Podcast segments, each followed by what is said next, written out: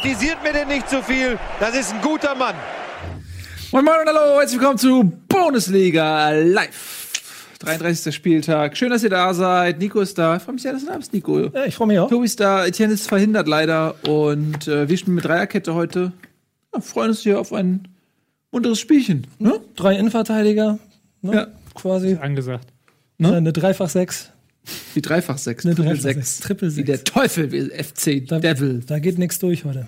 Ja, äh, Tobi übrigens heute mit einem waschechten Bier. Was ist, der Oh. Mann ist verrückt. Ja, Warum? draußen wurde gegrillt, Ja. hier bei Rocket Beans, und ohne Bier im Nachgang hat man immer so einen schalen Geschmack dann im Mund nach dem Grill. Kennt ihr das? Ist es denn eigentlich so aber moralisch nicht verwerflich, jetzt hier Bier zu trinken, um 17 Uhr. Ja. Ja, die Uhr? Saison neigt sich dem Ende entgegen, so denke ich mir. Und ich habe es mir irgendwann auch verdient hier einfach. Hast du Bier getrunken? Hast du Bier getrunken am Wochenende? Ähm, nach, gestern nach Pen und Paper. Ein Feierabendbier. Ja? Ja. Aber hast dich Samstag nicht. Nee, nee, nee, nee, nee. Das ist mir auch zu früh. Ich werde dann immer müde, weil mein Körper ähm, ist darauf trainiert, dass wenn ich aufhöre, Bier zu trinken, dann muss ich schlafen gehen. Und wenn ich dann nachmittags ein Bier trinke, dann bin ich so müde, das ist jetzt der ganze Tag im Eimer. Das ist der Grund, warum die meisten dann von Bier immer auf ähm, Mischgetränke umsteigen. Ja, und dann enden sie da am Bahnhof und hören gar nicht mehr auf damit. Ich wollte nur ein Bier trinken. Ja, es wollte nur ein, zehn Jahre später, es sollte doch nur ein Bier sein. Ich konnte einfach nicht aufhören. Ja, für alle Leute, für alle schadenfrohen Zyniker da draußen, die gehofft haben, heute würde es irgendwie ein emotionales, verbales Du- Duell zwischen Eddie und mir geben. Sorry, Eddie ist nicht da. Das hat damit nichts zu tun, das hat andere Gründe, aber es tut mir wirklich leid für euch. Ihr habt euch bestimmt sehr darauf gefreut. Kann ich alles haben im Leben. Also Eddie Celebi? ist wirklich nicht da. Nee, ist wirklich nicht Das klingt jetzt wirklich als würdest du so einen mehr. Gag hier anmoderieren, dass er nicht. gleich. Es ist auf auch nicht, ist wirklich nicht Ja, man da. muss immer damit spielen. Ich könnte, ich könnte auch dir Steilvorlagen geben um dich, aber ich mach's nicht. Guck mal, ich bin, ich mag dich irgendwie, ne? Und ich bin deswegen auch echt freundlich.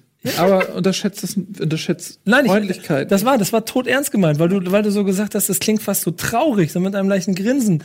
Ihr könntet heute jetzt alle da, ihr könnt, ihr könnt's richtig knallen. Wenn er da, wenn Eddie da ist, könnt ihr richtig knallen. Aber es knallt leider nicht. Und das sage ich nur, also wenn du möchtest, dass es, ich kann dir, ja, aber das ist ja auch nicht authentisch bei dir. Du würdest es einfach nur machen, irgendwie, das ist äh, ein- wie so ein schlechter Ersatz. Das ist wie so ein zweiter Teil von einem erfolgreichen Film, wo dann irgendwie. ich bin so, so zurück wie- in die Zukunft ne, 4. Star, Starship Troopers Teil 2, sowas, oh, sowas, oder Ja, irgendwie, okay. keine Ahnung, hier, der, der andere soll auch schlecht sein hier. Wie heißt der? Pacific Rim. Da bin ich jetzt aber hart abgestraft Zwei. worden von dir gerade. Ja, natürlich, das war ein kleiner Bisschen Vorgeschmack. unter der Gürtellinie. Ja, ich muss auch sagen, das hat mich ein bisschen getroffen. Gut, so sollte es ja auch. Äh, so, was hat mich getroffen? Ihr ahnt es vielleicht. das Wochenende hat mich getroffen. Äh, Tobias Escher, was haben wir heute für Themen? Oh, Top 1. Top, also Top steht übrigens für Tagesordnungspunkt. Das ist das deutscheste Wort der Welt. Top 1 steigt der HSV ab, Fragezeichen. Top 2 der Abstiegskampf. Ach, komm, Tobi, ey. Was denn? Erzähl doch mal bitte, wie, wie ist es dir Samstag ergangen? Ja, also ich habe das äh, allein geguckt, äh, wie immer in solchen brisanten Momenten ziehe ich mich in meine Höhle zurück und habe das allein geguckt und ähm, ich, mir war vorher klar, dass es ein ganz schweres Spiel wird irgendwie gegen die Eintracht. Ich habe gedacht, das Momentum ist äh, vielleicht gar nicht so schlecht, weil die äh, Eintracht ähm, so ein bisschen in einer Abwärtsspirale gerade ist in den letzten Wochen, auch jetzt gegen so eine B11 von Bayern verloren, was teilweise eine C11 von Bayern war. Ähm, und äh, da habe ich gedacht, so ja, okay, vielleicht irgendwie jetzt mit Kovac, der geht, leichte Auflösungserscheinung, Boateng und so hier, ja, wenn was geht, äh, in einer starken Saison der Frankfurter dann vielleicht am ehesten jetzt. Und ähm, ja, aber Frankfurt hat gut gespielt. Und ich muss vorweg sagen, es war ein verdienter Sieg für, für Frankfurt, aber ein un, eine unglückliche Niederlage für den HSV. Ähm, es gibt, na klar, also jetzt, ich versuche irgendwie ein guter Verlierer zu sein. Ich weiß nicht mal, ob das was Erstrebenswertes ist, äh, aber man kommt, ich, ich komme in meiner Emotionalität nicht drum herum, dann auch über die Schlüsselszene zu reden, nämlich das, das Tor von äh, Ito. Ähm, ich ich ringe mit mir irgendwie meine Emotionalität ist eindeutig positioniert. Meine Rationalität misstraut meiner Emotionalität und fragt sich so, hey, wie, wie, wie objektiv bist du denn hier eigentlich? Aber, Aber du musst nicht objektiv um, sein. um mal Nee, diesen nee, nee. hier zu Wort kommen zu lassen, äh, ich, ich check's nicht einfach. Es war äh, eine ganz, ganz knappe Geschichte. Man kann mit bloßem Auge ähm, nicht eindeutig sagen, dass es eine Fehlentscheidung war. Ähm, es gibt keine, und das ist der Schlüssel, es gibt keine geeichte Abseitslinie. Das war so knapp. Ohne geeichte Abseitslinie hat der Videoassistent nicht die Fähigkeit, nicht das Recht, nicht das Mandat, nicht irgendwas, die Entscheidung des Assistenten auf dem Platz zu überstimmen. Und das ist fast, das ist für ich, in meiner Welt ist es eigentlich ein Skandal. Und alle Leute, die jetzt noch über Karlsruhe reden, sollten ganz schnell ruhig sein. Weil, weil das ist wirklich, das ist so eine knappe Geschichte. Ich hab Der- richtig der, Angst, der Alter, irgendwas zu Assistent sagen, Alter. sagt, es ist kein Abseits und der dumme Videoschiedsrichter, der übrigens derselbe war, der das letzte Derby gepfiffen hat, HSV St. Pauli, 1-0 für St. Pauli, selbe Schiedsrichter gewesen, der ähm, äh, überstimmt äh, den Assistenten und äh, ich, ich check's einfach nicht. Mit welchem Recht macht er das? Es gibt keine, keine, und jeder, der ein Fußballfeld kennt, Fußballfelder werden nicht mit Laserstrahlen aus dem Weltall eingezeichnet. Das ist ein, eine Rasenfläche, wo immer noch der Platzwart mit seinem ollen Karren da die Dreckslinien zieht, die da an so Schnüren meinetwegen gespannt sind. Aber, aber das reicht aus, wenn du ein bisschen eine, eine kleine kleinen Knick hier im Feld hast, den du optisch nicht wahrnimmst bei einer Länge von 120 Metern, dann reicht das aus. Dann hast du die Kameraperspektive. Das muss nicht, das ist nicht 100% genau. Du kannst das bei einem Meter oder so, kannst du sagen, ja, fuck, es ist abseits. Aber bei so einem, bei so einem halben Fußnagel kannst du nicht sagen, ja, es ist abseits. Es geht nicht, weil die Perspektive verzerrt. Es ist nicht möglich, wenn du keine geeichte Linie hast. Und deswegen ist das Eingreifen des Videoschiedsrichters regelwidrig und ich fordere ein Wiederholungsspiel. So, jetzt zum nächsten Punkt. Ähm, Wenn ich der. habe ein bisschen Angst, aber darf ich mich dazu äußern? Nein! Lass Wenn ihn! der, wenn der äh, Treffer gezählt hätte, ist es ja immer noch nicht gesagt, dass der HSV das Spiel gewinnt. Ist mir völlig klar. Ja, genau. Es kann genauso gut sein, dass der Eintracht das Spiel auch 3-1 gewinnt. Das 3-0 war zu hoch. Das war natürlich dann in der Schlussphase, als Hamburg hinten offen war, ist klar. Ähm, aber ähm, die Wahrscheinlichkeit, dass der HSV das Spiel gewinnt oder zumindest einen Punkt holt, der, da kommen wir gleich zu, mega wichtig gewesen wäre, ähm, ist doch relativ hoch. Es wird einfach ein anderes Spiel sein und da und, und äh, es wird nicht mehr so ausgehen.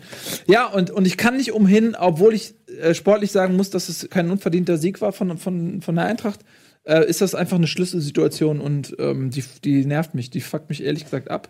Und ähm, äh, ja, ich verstehe das nicht. Mir muss das mal einer erklären. Irgendwer muss mal bitte kommen hier, komm mal rum und erklär mir mal, warum der Assist Videoassistent eingreift. Ich check's nicht. Ich habe auch den Artikel auf Kicker gelesen, die meinen, das war richtig, weil es gibt äh, kein uneindeutiges Abseits so. Es gibt einen Foul, wo man sagen kann, okay, das ist ein gewisser Ermessensspielraum. Bei Abseits gibt es keinen Ermessensspielraum. Ja, bin ich mit dir, Kicker, aber danach sagt ihr irgendwie, das, äh, de, de, schreibt ihr in demselben Artikel, ja, der Videoschiedsrichter hat keine geeichte Abseitslinie, das wird erst mit einer russischen Technologie bei der WM eingeführt. Ja, widersprecht euch selbst, Kicker. Ich habe großen Respekt vor euch, aber eure Analyse ist sehr fehlerhaft.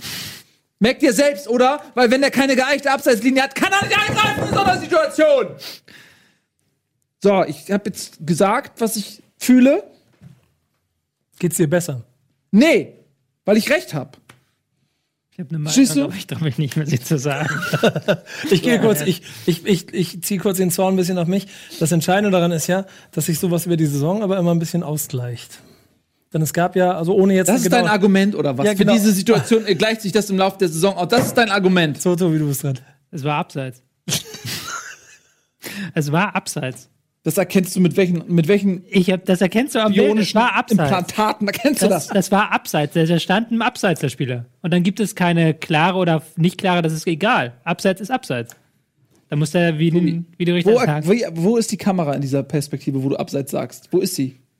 Am Spielfeldrand. Du erahnst, dass es ein Abseits ist. Siehst du, deswegen wollte ich verzerrt. Ich hab's versucht. Ich hab versucht, ich versuche gerade noch Beweis, Beweisfotos, aber funktioniert nicht. Also für mich war es eher abseits, nicht abseits. Ich verstehe deinen Zorn, ich verstehe deine.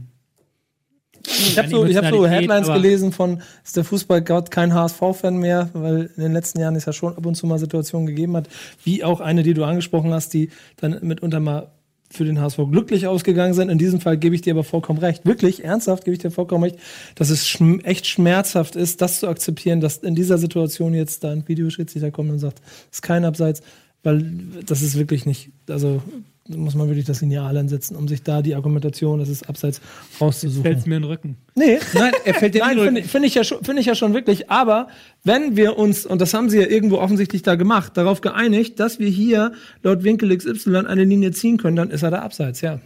Ja, aber kannst du ja nicht. Du kannst dich ja nicht auf was Aber wenn einigen. du, aber wenn du jetzt allen Ernstes anfängst, wegen einem HSV-Tor am 33. Spieltag, eine Abseitslinie, die seit zehn Jahren im Fußball benutzt wird, Nee, weißt du, was, hinterfragen. was seit zehn Jahren im Fußball benutzt wird, ist ähm, sauknappe Entscheidung, das sind wirklich Millimeter im Zweifel für den Stürmer. Was seit Jahren benutzt wird, ist, Ja, hey, kann man nicht auflösen, im Zweifel den Angriff. Nee, nicht im Zweifel für den, nicht im Zweifel für den Stürmer, Tatsachenentscheidung. Ja, Mist, eine Seite hat Pech gehabt. Und vor allem der Linienrichter hat es ja nur laufen lassen, weil er den Videorichter abgewartet hat. Ach, komm, Dann hat er auch ey. gesagt.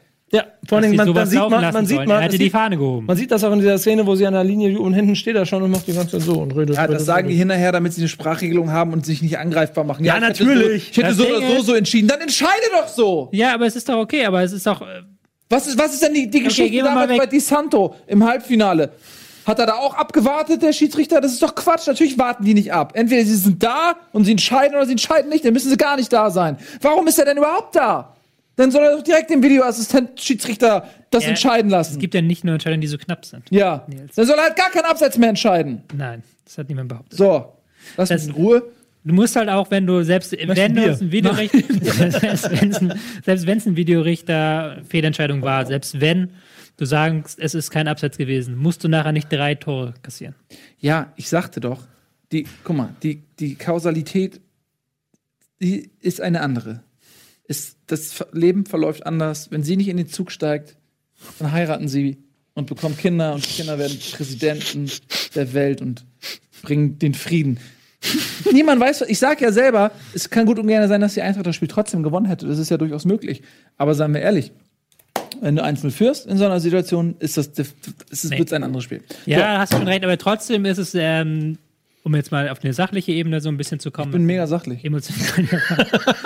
es war halt vom Spiel her schon so, wenn es jetzt nicht der vorletzte Spieltag gewesen wäre, sondern sagen wir der siebte, Titz ist jetzt da und dann würde man sagen, es ist ein, ist ein Rückschlag auf dem Weg zu einer besseren Ballbesitzmannschaft, aber dann kommt so eine Mannschaft wie Frankfurt, die abgewichster ist, die ihre Chancen macht, die aggressiv im Mittelfeld ist, einfach mal hier so ein kleines Foul, so den Spielfluss unterbricht. Da ist so ein Rück, das ist so ein Rückschlag auf dem Weg zu einem besseren Ballbesitzspiel. Und so ein Spiel war das für mich.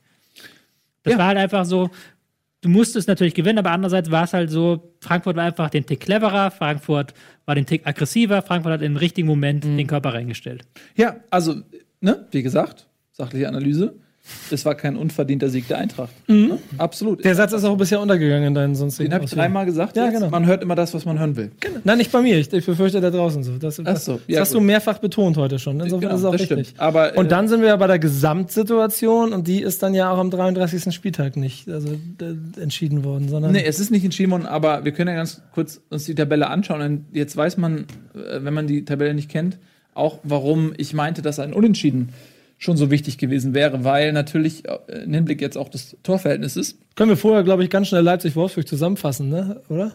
Nee, ja, können wir, ja, können ist wir, ein wichtiger Punkt. Können wir direkt Ach so. übergehen. Äh, äh, Können wir übergehen, ja? dass ähm, das Torverhältnis natürlich jetzt äh, klar für Wolfsburg spricht, sodass ähm, ein Unentschieden Wolfsburgs bei einem Hamburger Sieg ähm, den Klassen also die Relegationsteilnahme für, für Wolfsburg sichert.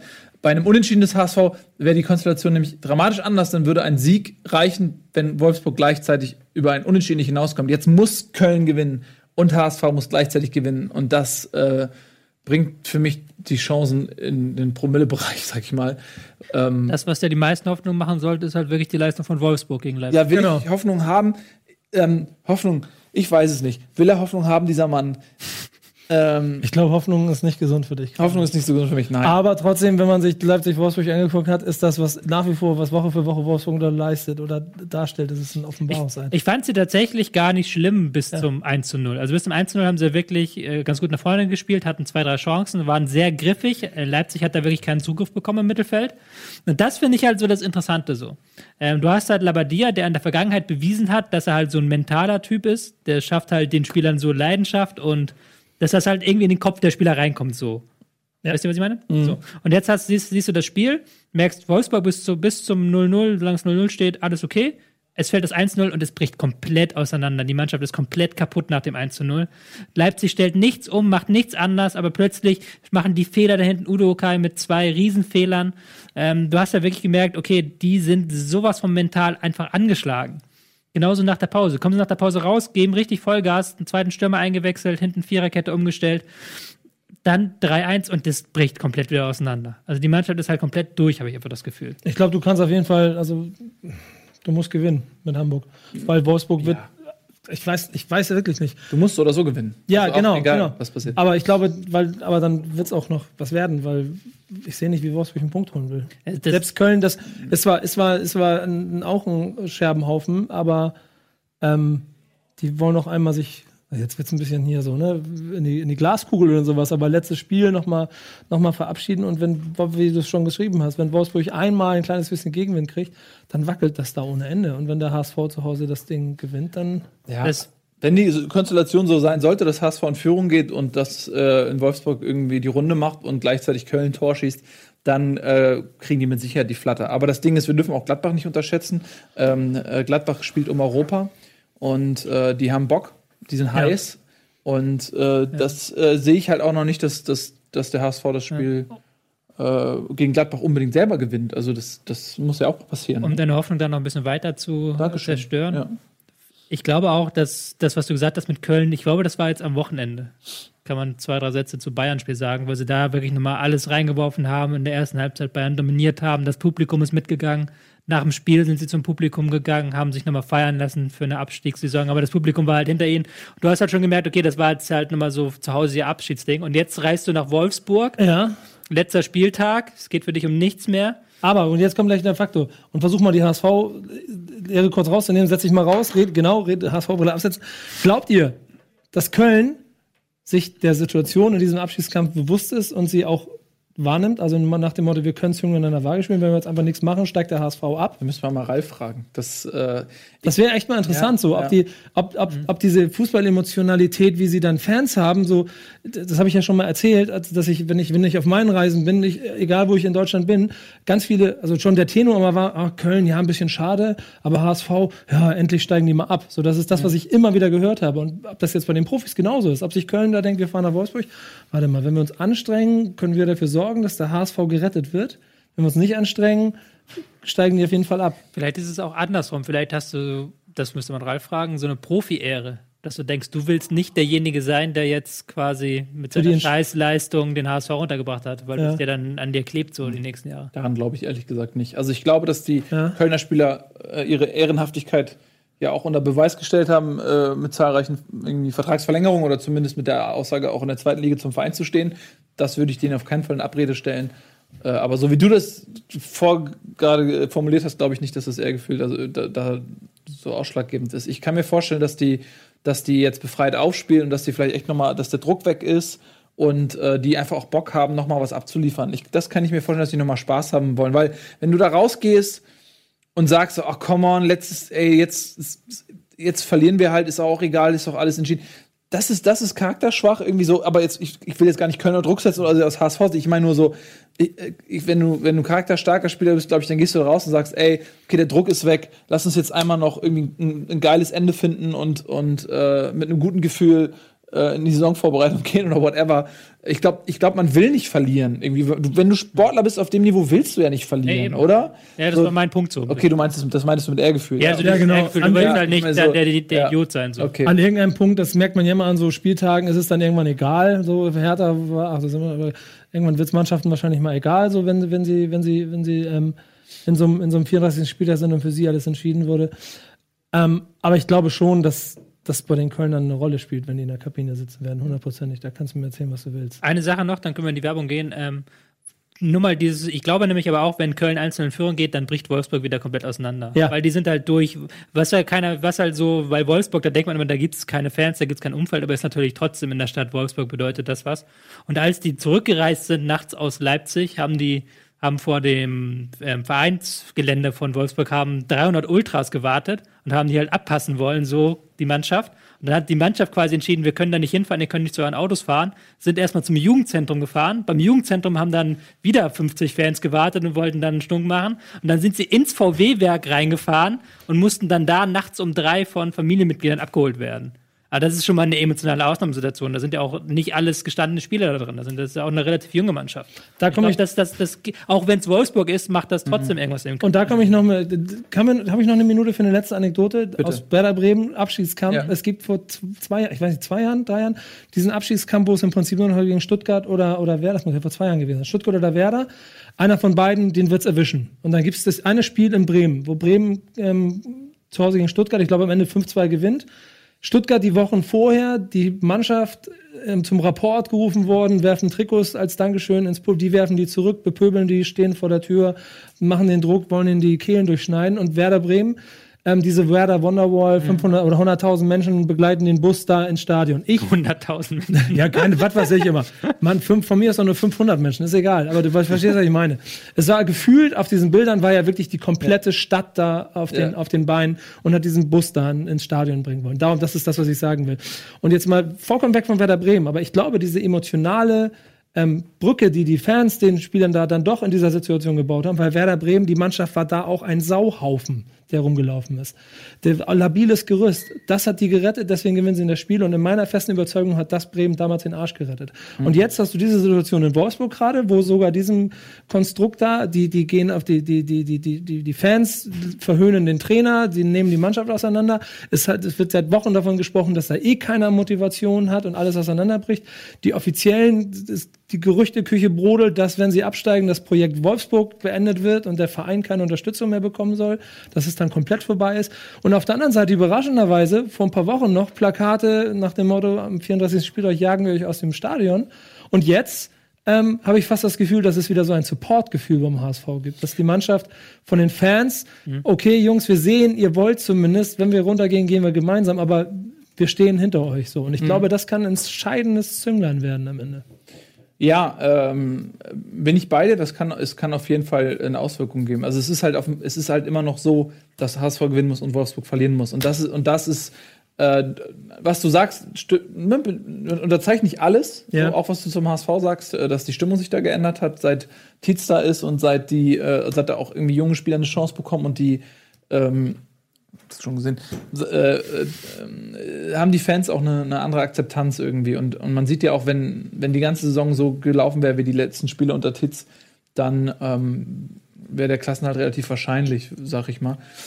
Ähm, wenn man eventuell auch transfertechnisch vielleicht da noch mal zugearbeitet hätte und gesagt hätte, okay, auf diesen neuen Stil, da, da holen wir vielleicht noch mal ein, zwei Jungs, die Ja. das auch mitgehen können, so, ne? Gut, aber das ist ja müßig. Aber äh, das emotionale äh, Gefühl habe ich auch. Mal gucken, wie es jetzt nach dem Frankfurt-Spiel ist. Gucken, wie es sein wird, wenn, wenn der Verein absteigt. Äh, wie die, also es wird ja zu Hause sein, wie die Fans dann reagieren. Ob das dann eher so wie in Köln ist, nach dem Motto, komm, wir packen es zusammen. Oder ob das äh, so mm, aggressiv wird, wie sich das zum Teil auch angekündigt hat ähm, in den Wochen vor Tietz zumindest. Ähm, wir müssen jetzt ein bisschen Werbung machen und ähm, dann können wir vielleicht noch mal hier noch ein bisschen über den Abstiegskampf schnacken, weil so viele Entscheidungen gibt es ja nicht mehr. Wir haben natürlich noch die Champions League ähm, Plätze, da hat sich auch ein bisschen was Überraschendes getan. Jede Woche ist neu und äh, überrascht. Europapokal ist auch noch eine interessante Entwicklung, ne? Und ähm, Comunio haben wir noch alles, das ist super, super, super gut, super gut. Und du bist gleich besser gelaunt.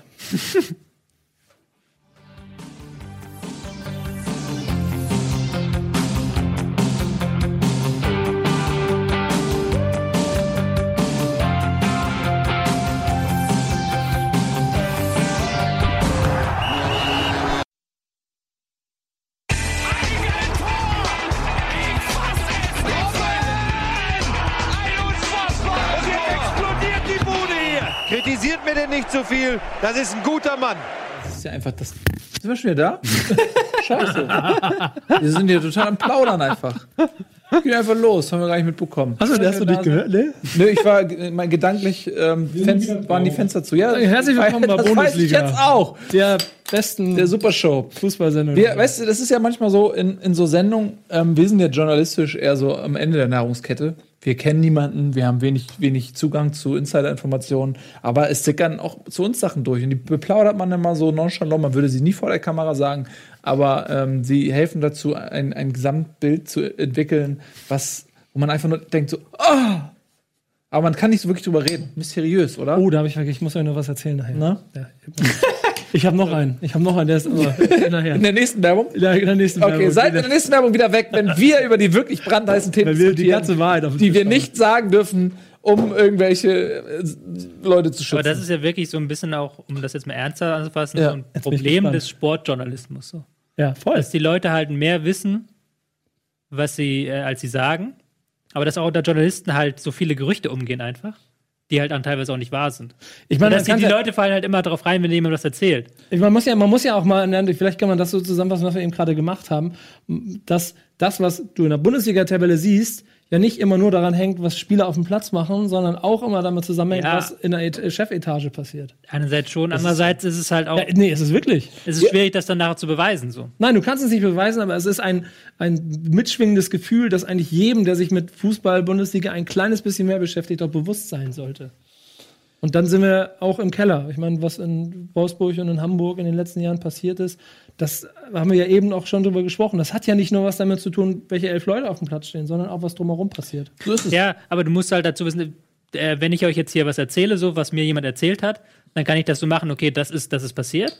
Oder ich denke mir halt, okay, der weiß, der, wenn er mit mir redet, weiß, dass ich ein Journalist bin und der erzählt mir etwas aus einem bestimmten Grund. Ja, Und das ist dann wiederum so eine Agenda so. Und Ja, das ist halt das, was du halt dann immer so mitdenkst. House of halt, Cards. deswegen hasse ich das auch. aber deswegen sind wir ja trotzdem Ich Journalisten, weil wir in der Lage sind, aus diesem Ja. Puzzle ein Bild zu machen. Weißt du, man muss einfach in dieser Branche auch die investigativen Journalisten einfach auch mal schützen, so wie Sebastian Rode, der einfach äh, eine tolle investigative Arbeit gemacht hat und äh, dafür eine Geldstrafe bekommt äh, und demnächst wahrscheinlich irgendwo in der äh, Botschaft Ecuadors in London Von leben Pamela muss. Anderson ähm, Essen gebracht. Ja, und äh, die Leute muss man einfach auch schützen. Ähm, ja, also es ist für euch jetzt gerade sehr abstrakt und wenig greifbar. Ja. Äh, und ihr denkt euch jetzt, was labern die für einen Scheiß? Aber es war eine werdet richtig doch mal coole konkret. Das war eine richtig Ne? coole Werbepause. Aber ähm, Ja, das ist halt das Schwierige. das Beste, das Beste an dieser Sendung sind die Werbepausen. ja, das ist für uns mal das Spannendste, das, ist das Spannendste, deswegen machen wir so viel Werbung. Nein. Ähm, gut, also, ähm, Abstiegskampf. Äh, äh, HSV und Wolfsburg stecken noch mit drin. Mainz, Freiburg haben sich entledigt. Mainz ähm, am. Ja, Freiburg noch nicht ganz. Lass uns da kurz mal bei Freiburg Okay, du bleiben. meinst, die, können noch in die Relegation Die kommen. können ja noch. Ja. Es ist noch nicht sicher, dass sie gegen Augsburg Mit gewinnen. welchem Selbstverständnis ich, ich Freiburg einfach schon freispreche Ja, von jeglichen weil das ist ja ein bisschen so, erinnert das schon fast an die Abstiegssaison. Weil da Ja. war es noch ein bisschen anders, aber da war es ja auch vom letzten Spieltag so, okay, wer steigt ab? Auf jeden Fall nicht Freiburg. Aber Freiburg zu Hause ist was anderes als Freiburg auswärts. Und Freiburg gegen Augsburg, für die ist halt so. Für die geht es wirklich um die berühmte goldene. Ananas, genau. Das stimmt schon. Ähm, Also ich glaube schon, das geht nur noch um Wolfsburg und HSV. ich glaube schon, dass Freiburg dann auch nicht unbedingt das Spiel machen muss. Die sagen dann vielleicht auch 0-0, okay. Ja. Vielleicht kriegen wir noch einen Konter hin über Nils Petersen. Jetzt am Wochenende hat es nicht so gut geklappt. Also da hat Gladbach wirklich das Spiel dominiert. Hat mich überrascht, wie gut Gladbach, auch wie griffig Gladbach im Pressing war. Das haben sie zuletzt nicht so gut gemacht. Überleitung Fernando, was? Top, ach nee, fast, wir haben ja Top 3. Warum machst du das dazwischen? Mist, ey, warum- Eigentlich kannst du jetzt Top 4. Das ist, das ist nicht gut aufgebaut. Warum ist er nicht gut aufgebaut? Weil du nämlich jetzt von Abstiegskampf, du gehst von Freiburg-Gladbach, könntest du direkt zu Top 4 Ja, aber gehen. Mainz ist doch auch noch Abstiegskampf. Ja, Du vor, kannst von, Nee. Mainz, du kannst von Mainz Nee, Mainz nicht BVB in der Taktikanalyse, was Top 3 ist, kannst du doch mit Mainz als Abstiegskampf und BVB als Europakampf, kannst du da perfekt übergehen zur Champions Weg, League. ne? Ja, Mainz hat sich ja jetzt erst durch den Sieg in Dortmund ähm, vom Abstiegskampf verabschiedet. Wo man sich auch fragt, was ist los, Dortmund? Ähm, und äh, Spielen sie gegen den Trainer? spielen sie gegen den Trainer? Ähm, wenn man Sebastian Rodes Aussagen nimmt, Ja. äh, Kannst du vielleicht noch mal kurz erklären, was er gemacht hat? ja, das mache ich. Er war zu Gast äh, bei unseren Kollegen bei, bei Sky, ne? Sky 90. Sky 90 und da hat Jörg von Torra ihn irgendwie gefragt, so ja, äh, wie sehen Sie denn hier, Sie sind ja verletzt, wird der Vertrag verlängert, wird mit Ihnen geplant und dann sagt er so, ja, mal gucken, erstmal fit werden, mal schauen, ob der neue Trainer dann auf mich setzt. Sinngemäß und von Torras Gesicht, hm, hier passiert gerade Gold. 40 Jahre Sportjournalismus, ich liebe diese Momente, hat er sich gedacht. ähm, und dann hat er direkt gefragt, so, ja, wie ist das denn in der Kabine? Irgendwie sind die Spieler sich so darüber im Klaren, dass ein neuer Trainer kommt. So, ja, so wie der Peter Stöger sich verhält und so, da gehen wir alle davon aus, dass ein neuer Trainer kommt und das ist für uns eigentlich ganz klar. Äh, und das ist natürlich äh, einfach, ich, es ist so süß einfach. In dieser durchkalkulierten Dreckswelt von Beratern und Maulkörben und Sprachregelungen, wo keiner mehr selber denken darf, sitzt dann Sebastian Rode wie ein kleines Kind irgendwie, ahnt nichts Böses und sagt einfach die Wahrheit. Und alle sind so empört, weil jemand die Wahrheit sagt, die eh jeder kennt, die einfach nur nicht ausgesprochen ist. Oh was, Peter Stöger bleibt nicht in Dortmund? What the fuck? Breaking News. Natürlich bleibt er nicht in Dortmund, aber er muss dafür eine Geldstrafe zahlen, der arme Kerl. Ja, aber weißt du, was ich mich frage? Wie zur Hölle kann man als Borussia Dortmund sich genau eben aufgrund von solchen Punkten den guten Rode diese Sendung lassen am 33. Spieltag? Ja, die haben nicht damit gerechnet, dass er das sagt, gehe ich mal von aus. Ne? Ja, bestimmt, ne? Aber am Ende des Tages ja, aber ich lasse doch keinen, weiß ich nicht, kein Spieler, der selber ein bisschen um seine Marktsituation kämpfen muss, in einer Situation, wo mein Verein jetzt nicht bestens aufgestellt ist, in eine der wichtigsten deutschen Sport-Talk-Sendungen ungeschützt quasi ihn reinsetzen und in den Hain zum Fraß vorwerfen. Das ist ja nun mal so. Ja. Ich weiß nicht, ich verstehe andererseits, also ich finde das auch komplett der Grütze, dass Dortmund ihn. Äh, Da, da, ich meine mal ganz ehrlich, du setzt doch nur einen Verantwortlichen dahin. Ja, aber Seit, ich. seit 20 Jahren sitzt da immer nur der eine Ja, aber Verantwortliche. wollen Oder Lothar Matthäus. haben. So, da nimmt den Ja, Spieler genau. raus. Ist ja okay von Und das war jetzt der letzte Spieler, der da sitzt für die nächsten zehn Jahre, Das kann glaube ich. sein. Ich, ich verstehe es auch, ich verstehe es auch, dass Dortmund sauer ist, weil die da halt sich da diese, diese Blase aufgebaut haben, dass die Trainerwahl noch offen ist und dass Lucien Favre ist und dann jetzt kommt dann einfach Fall- ein Typ und macht das halt weg so. Ja, ich verstehe es auch, aber es ist, ich, ich verstehe es, dass die, wenn sie sagen, ey, wir wollen entscheiden, wann und wie das bekannt gegeben wird, dass es natürlich nicht klar geht, dass ein Spieler, ähm, zumal mit dem Standing eines Sebastian Rodes, dass er die Sprachregelung des Vereins in die Hand nimmt und ändert. Natürlich geht das nicht klar, aber es ist genauso albern, dass Dortmund seit Monaten fast schon, stimmt schon. versucht, Andererseits, uns klar zu machen, dass es noch nicht entschieden ist und dass Stöger eventuell Aber du würdest, bleibt. nee, Moment, aber da würdest sind, wir das genau, da sind wir der gleichen Diskussion wie mit Kovac. so. Dass es taktisch sinnvoll ist, wichtig ist, diese Situation so lange wie möglich taktisch zu halten Ja. für den Verein, solange du nichts fix hast, ist doch klar. Ja, ist okay. Ist wobei, auch okay, wobei, ist wobei da ist wieder das. Interessante, äh, dieser Subton dieser Aussage von ähm, Rode war ja, dass in der Kabine das auch ein Thema ist. Und er hat es ja ich, nicht äh, sinngemäß, nicht wörtlich, hat er ja gesagt, äh, vom Verhalten von Stöger in der Kabine merkt man schon, dass er Ja. nicht länger bleibt. Ja. Wo ich mir dann denke, okay, was macht Stöger denn in der Kabine? Was macht denn der da für Sprüche? Dass er, Oder er ist gar nicht da. oder ist gar nicht da. Kommt immer nur zum Anpfiff. Ja. Ich meine, diesmal, was hat er ein gelbes Hemd angehabt da? gelbes Hemd, schwarze Hose. Ja, Vielleicht sitzt er in der Umkleidekabine, macht sich schick und der Co-Trainer macht die Aufstellung. Nein, So, aber das ist ja interessant dann trotzdem, so mal so ein Einblick. Aber deswegen wird Ja, voll, super Andererseits, wenn ich jetzt hier in der Sendung sagen würde, ja, du hast ja auch nicht mal lange hier bei Rocket Beans Nils, Ja, gut, dann würde ich, ja auch, würde ich auch Ärger bekommen. Ja. Nein, es ist ja, also es Was machst du denn jetzt danach? ich bin reich, ich mache gar nichts mehr. Eintracht Frankfurt trainieren. Ich, ja. Wieso nicht? Wie Stöger. Wer, wer hier mit, wer mit, mit, mit äh, Simon Eddy, äh, Budi und so klarkommt, der kann auch die Truppe von Frankfurt lenken. Ist doch einfach so. Ähm, nee, pass auf, ich hab, ich bin ja auch, ich ändere meine Meinung ja auch gerne mal äh, zum, zum Zwecke der ähm, Fruchtbarkeit der Diskussion. Und äh, ich erinnere mich, dass wir da schon mal drüber gesprochen haben und ich habe da auch irgendwie dann die Dortmunder Strategie ein bisschen verteidigt und gesagt, es macht keinen Sinn, seine eigene Position ja, zu schwächen. klar. Und jetzt nehme ich die andere Position einfach, weil es macht aber auch Spaß.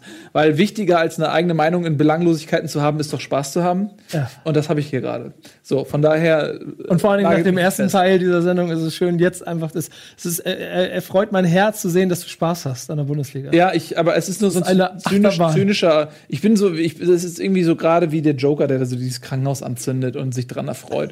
So, diese, diese Art von der Freude Gefühle ist habe ich irgendwie. Wenn, wenn ich nicht in der Bundesliga sein darf, dann soll die auch keinen Spaß haben. Dann, dann brenne ich das Zirkuszelt Bundesliga ab hier. So machen wir das jetzt. Wir können jetzt ja deine Freude noch weiter hellen, denn hier steht ja immer noch Top 3. Mainz, BVB. Ja, Mainz BVB. Ähm, So, macht's, so, so rettet man sich im Abschießkampf. Also Leipzig letzte Woche gegen Mainz. Pff, gut, da hat Leipzig am Anfang ein bisschen Gas gegeben, hätten sie auch ein Tor schießen können, hätte wenn, aber pff, aber also wie jetzt Dortmund zu Hause gegen da denke ich mir manchmal so, ey, ihr habt massive Motivationsprobleme. Irgendwie, da sind 80.000 Leute. Ich weiß, nicht, ich weiß nicht, ob das irgendwann Normalität wird. Ne? Ob man, man kann nicht emotional immer, äh, das, wenn du mit einem Supermodel verheiratet bist, irgendwann kommt vielleicht der Punkt, wo du nicht mehr das Supermodel siehst, sondern genervt bist, dass, dass, dass sie dich vollabert, wenn du auf der Couch sitzt und Fußball gucken willst oder so. Das kann vielleicht auch mit einem Supermodel passieren. Und ähnlich muss es bei Dortmund-Spielern sein. Wenn du vor 80.000 Leuten spielst, vor der größten Stehtribüne Europas, und du spielst gegen Mainz irgendwie und du verlierst das 2-1 irgendwie. Das, was ist da los? Andererseits, ich habe es ja schon Ist Mainz so gut? Ich habe es ja schon nach dem 4 zu 0 gegen Leverkusen gesagt, wo alle waren so, jetzt ist Dortmund stark. Aber da haben sie kontern dürfen und jetzt geht Mainz nach äh, vier Minuten, glaube ich, in Führung, macht dann nach zehn Minuten das 2-0 und dann stellen sie sich hinten rein und dann muss plötzlich Dortmund das Spiel machen. Und da haben wir dasselbe seit Wochen, das klappt nicht so richtig. Ja. Kurz und knapp, sagt er einfach ja. Ja, ich. Äh, Nee, stimmt aber auch. Ja. Das, Spiel, das Spiel läuft doch, glaube ich, nur so, weil, weil Mainz da äh, mit Druck und viel äh, Selbstbewusstsein fast, habe ich das Gefühl, da in, in Dortmund losrennt und Meinst versucht, ja, und versucht ein Tor zu schießen. Ja, ähm, Ich habe gerade versucht, ist- ich habe gerade versucht, das am Leben. Du hast mich jetzt auch. aber meint ihr, also ist, ist, ist es so einfach? Ist es wirklich so einfach? Dass, Ja. Also ich meine, es ist die ganze Saison schon so, sagen wir ehrlich, ne? Aber ist es wirklich so einfach, dass man sich gegen Dortmund einfach nur so verhalten muss und dann Ja, du was musst das- halt schon ein bisschen mehr machen. Also es ist ja nicht so, dass sie ja, eben. Mainz hat was, was, geil was hat gespielt. Mainz denn geil gemacht? Ähm, ich habe eine Taktikanalyse dazu, aber das ist jetzt so eher was Allgemeines. So. Ja, aber ist okay. Ich wollte dir einfach die Überleitung geben. Ich Ach so, du wolltest einfach- du Ich wolltest sehe einfach das ja. Ich passe dir den Ball Ach zu. so, das ist nett von dir. Ich Ja. habe ich hab, äh, Annahmeschwierigkeiten hier. Aber, du- aber du musst schon, du musst schon den Ball auch annehmen, wenn er dir zugespielt wird. Ja, ja, ich bin, stehen, die stehen neben mir. Gerade auf links. Udo ist richtig am so. Wochenende. Ähm, was halt, ich predige ja hier immer so ein bisschen in dieser Sendung, dass in der Bundesliga ähm, zu wenig spielerisch gemacht wird. Dass die Leute ein besseres Ballbesitzspiel brauchen. Dass die Leute halt einen Gegner auch mal knacken müssen, der defensiv steht. Ähm, Im Endeffekt kann man das auch natürlich auch missverstehen. Und ich möchte halt mal klarstellen, was ich damit meine, so ein bisschen. Weil das heißt, ich möchte nicht, dass die Mannschaften jetzt den Ball sich nehmen, den tausendmal hinten rumschieben und dann gucken, was der Gegner macht, sondern ich möchte halt wirklich, dass man ähm, sich auch was traut mit dem Ball. Und das war halt das, das Geilste, weil Mainz hat das 1 zu 0 gemacht am Wochenende und das war halt wirklich so eine Sache, wo ich mir gedacht habe, tut ab. Sowas sieht man in dieser Saison leider zu selten, weil es halt genau das ist, was ein gutes Ballbesitzspiel ausmacht, nämlich, dass man Tempo in das Ballbesitzspiel reinbekommt und dadurch halt dann die Lücken des Gegners anvisiert. Ich lasse hier mal kurz laufen. Mainz hat den Ball hinten aus der, in der Abwehr in der Situation. Einfach ein Pass ins Mittelfeld. Weigel wird zum Spieler rausgezogen. Der Spieler passt sofort wieder zurück. Schmelzer wird rausgezogen. De Blasis mit der 32 zieht hier in die Mitte und er hält dann den Ball in dieser Lücke. Passt nach hier drüben und du hast eine wirklich schöne 4 gegen 4 Situation. Einfach weil ein Kontakt im wirklich hier, das ist, glaube ich, das Entscheidende. Dieser Pass von hier, hier hinein. Halt wirklich in eine Zone, wo Dortmund auch eigentlich gut steht. In eine Mittelfeldzone, wenn du hier den Ball jetzt verlierst, hast du eine ganz, ganz, ganz miese Situation, weil Dortmund hat hier drei Leute vorne. Wenn jetzt hier Weigel den Ball gewinnt, hat Dortmund eine richtig gute Kontersituation. Aber Mainz spielt den Ball trotzdem rein in diese, in diese enge Situation und spielt ihn sofort wieder raus, spielt sofort hier auf Außen und dann geht sofort weiter. Und dann hast du halt wirklich mit, wenn du das dann mit Tempo ausspielst und dann die Lücken anvisierst, hast du halt hier am Ende so eine richtig schöne Situation 4 gegen 4. Das ist nämlich ganz interessant, weil beim Kicker habe ich es gelesen und auch der Kommentator hat gesagt, Mainz 1 zu 0, das war ein Konter. Es war kein Konter, es war einfach nur ein geil ausgespieltes? Ballbesitzspiel. Der Kicker hat es geschrieben. Ach, der Kicker, der heilige Kicker, der sich nie irrt, hat sich geirrt? Wie kann das denn sein? Haben die vielleicht gar nicht immer recht? Da sollte man mal alle Artikel gerade auf der Webseite durchlesen, ob da irgendwo Scheiße steht. Weil, wenn du halt wirklich ein Ballbesitzspiel hast, wenn du halt wirklich diese Situation von hinten heraus mit Tempo spielst, wirklich in auch die Zonen rein, die eigentlich abgedeckt sind und da dann Spieler rauslockst und dann wieder in die Zone rein, die eigentlich abgedeckt ist. Das ist das, was ich mit Ri- Risiko sehen will und das ist auch, was Mainz sich getraut hat. Und da sind wir wieder beim mentalen Aspekt. Wenn du die Woche vorher nicht 3-0 gegen ähm, Leipzig verlierst, äh, verlierst, sag ich, gewinnst, dann machst du sowas nicht. So, sondern einfach, du kommst mit Selbstvertrauen dann nach Dortmund, siehst, okay, wir haben Spieler frei, der soll mal Weigel rausziehen, De Blas sieht, okay, hey, hier enge Zone, aber ich nehme jetzt den Ball an und leite ihn sofort weiter und dann hast du halt diesen geilen Spielzug. Und das ist halt das, was ich von der Bundesliga erwarte. Also hast du gerade im Prinzip gesagt, dass Leipzig auch daran schuld ist, dass Mainz in Dortmund gewonnen hat. Ja, aber das ist ja auch. das kann man auch mitnehmen Die aus meinem, auch aus meinem alles 5-Minuten-Taktik-Vortrag. So. Ja. Ja. Kann man auch genau das mitnehmen, ja. Ich muss nur wissen, wie ich meine, meine Schuldigkeitspunkte verteile. Das ist so, ich habe so, stell dir vor, ich habe so 100 Schuldigkeitspunkte. Davon kriegen 92 die Funktionäre des HSV. Und dann habe ich noch acht, davon gehen so vier an die Spieler. Und dann habe ich noch, habt ihr mitgezählt, vier oder so. Und dann Leipzig kriegt jetzt auch auf jeden Fall zwei. Ja, nein. Nee, nein. aber nee, aber dann kannst du, dann würde ich eher dem ehemaligen FC St. Pauli-Spieler Auf dem Trainerposten würde ich einen geben, dem ehemaligen Werder Bremen-Spieler auf dem Managerposten würde ich auch einen Punkt geben. Dem Schiedsrichter, der das letzte Stadtderby gefeiert hat, dem kannst du auch einen Punkt geben. Jetzt wirst du ja absurd. Aber ich weiß nicht, ob du da wirklich Leipzig-Punkt geben musst. Weil das ist, also, oder, weil das ist halt wirklich ein guter Spielzug auch. Und das haben sie auch schon gegen Ja, Leipzig. nee, weil du gerade gesagt hast, wenn sie nicht gegen Leipzig 3-0 Ja, ja, gewinnen, klar. dann machen Aber sie das doppelt. Andererseits haben sie auch schon gegen Leipzig gemacht. Also Wollte ich ja sagen, aber das, mal was ganz anderes. Das, das ist das gleiche Mainz, von dem wir vor ein paar Wochen das auch ist das gesprochen Interessante. haben. Das ist das Interessante. Dass das ein, das ein einfacher Sauhaufen war, die irgendwie die letzten. das finde ich das sauspannendste so richtig, weil Ja. die halt wirklich Anfang der Saison haben sie genau das versucht. Und das ist kläglich gescheitert. Sie hatten halt wirklich dann, diese Bälle ins Mittelfeld sind halt riskant. Und wenn du da den Ball verlierst, ist der Gegner durch. Und das hatten sie wirklich in zwei, drei Spielen, wo das wirklich so schief gelaufen sind. Und dann haben sie es einfach se- sein gelassen erstmal. Und dann so nach der Länderspielpause vor fünf, sechs Wochen haben sie dann wieder 4-3-3 gemacht, haben wieder öfter sowas versucht.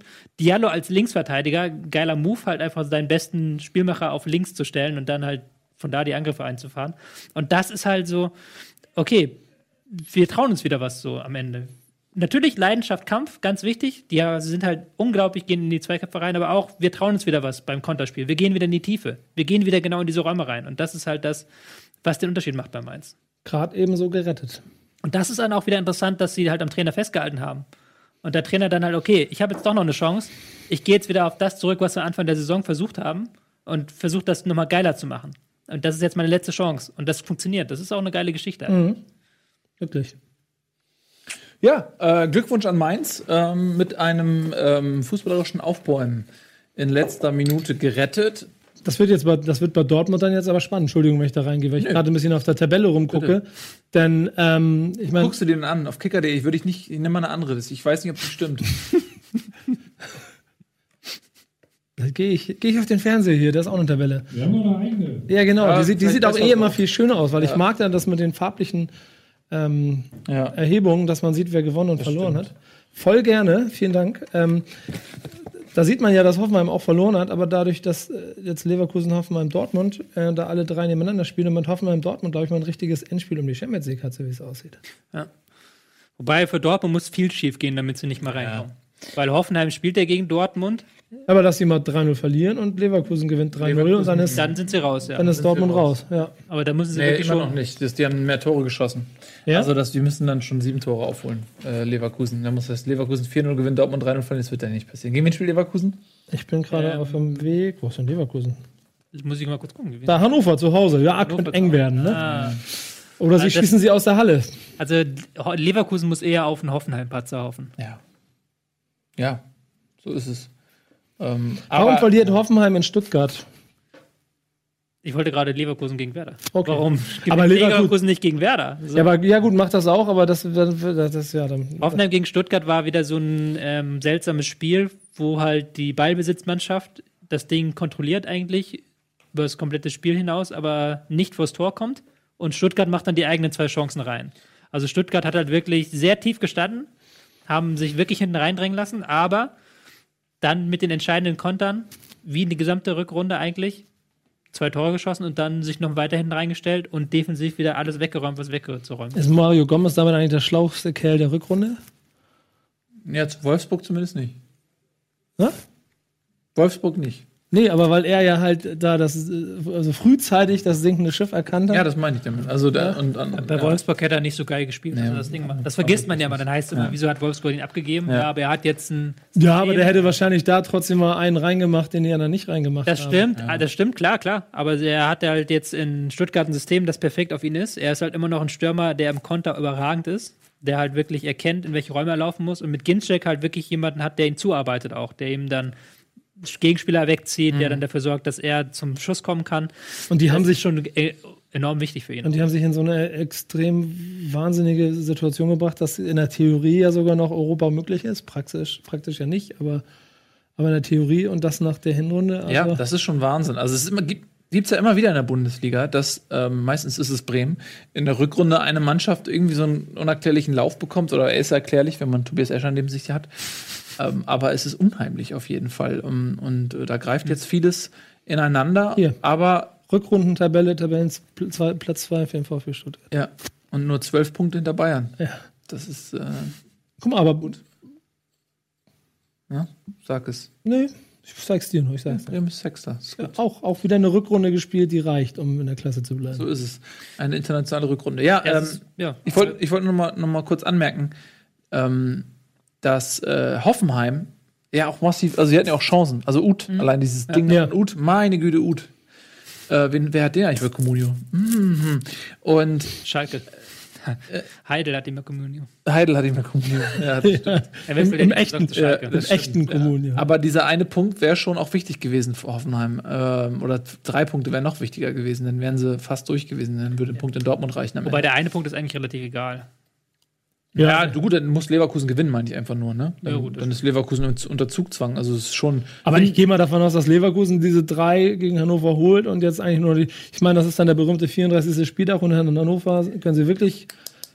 Wer hat's, wer hat's aus eurer Sicht verdient? Also äh, kurz nochmal zu Hoffenheim. Ähm, die haben nicht schlecht gespielt am Wochenende. Aber haben dann halt so nach der Pause zu viel gewollt, vielleicht sogar zu offensiv umgestellt und haben dann das 2-0 gefangen. Das war so ein bisschen das Problem. Aber sie haben's ich glaube schon, dass ja. das halt gegen Dortmund in der aktuellen Form, weil Hoffenheim auch dann vielleicht sich sagt, okay, vielleicht versuchen wir da nochmal einen Konter zu setzen, lassen wir den den Ball, lassen wir uns nicht auskontern. Ich glaube, da traue ich Nagelsmann schon zu, dass er Stöger ausguckt.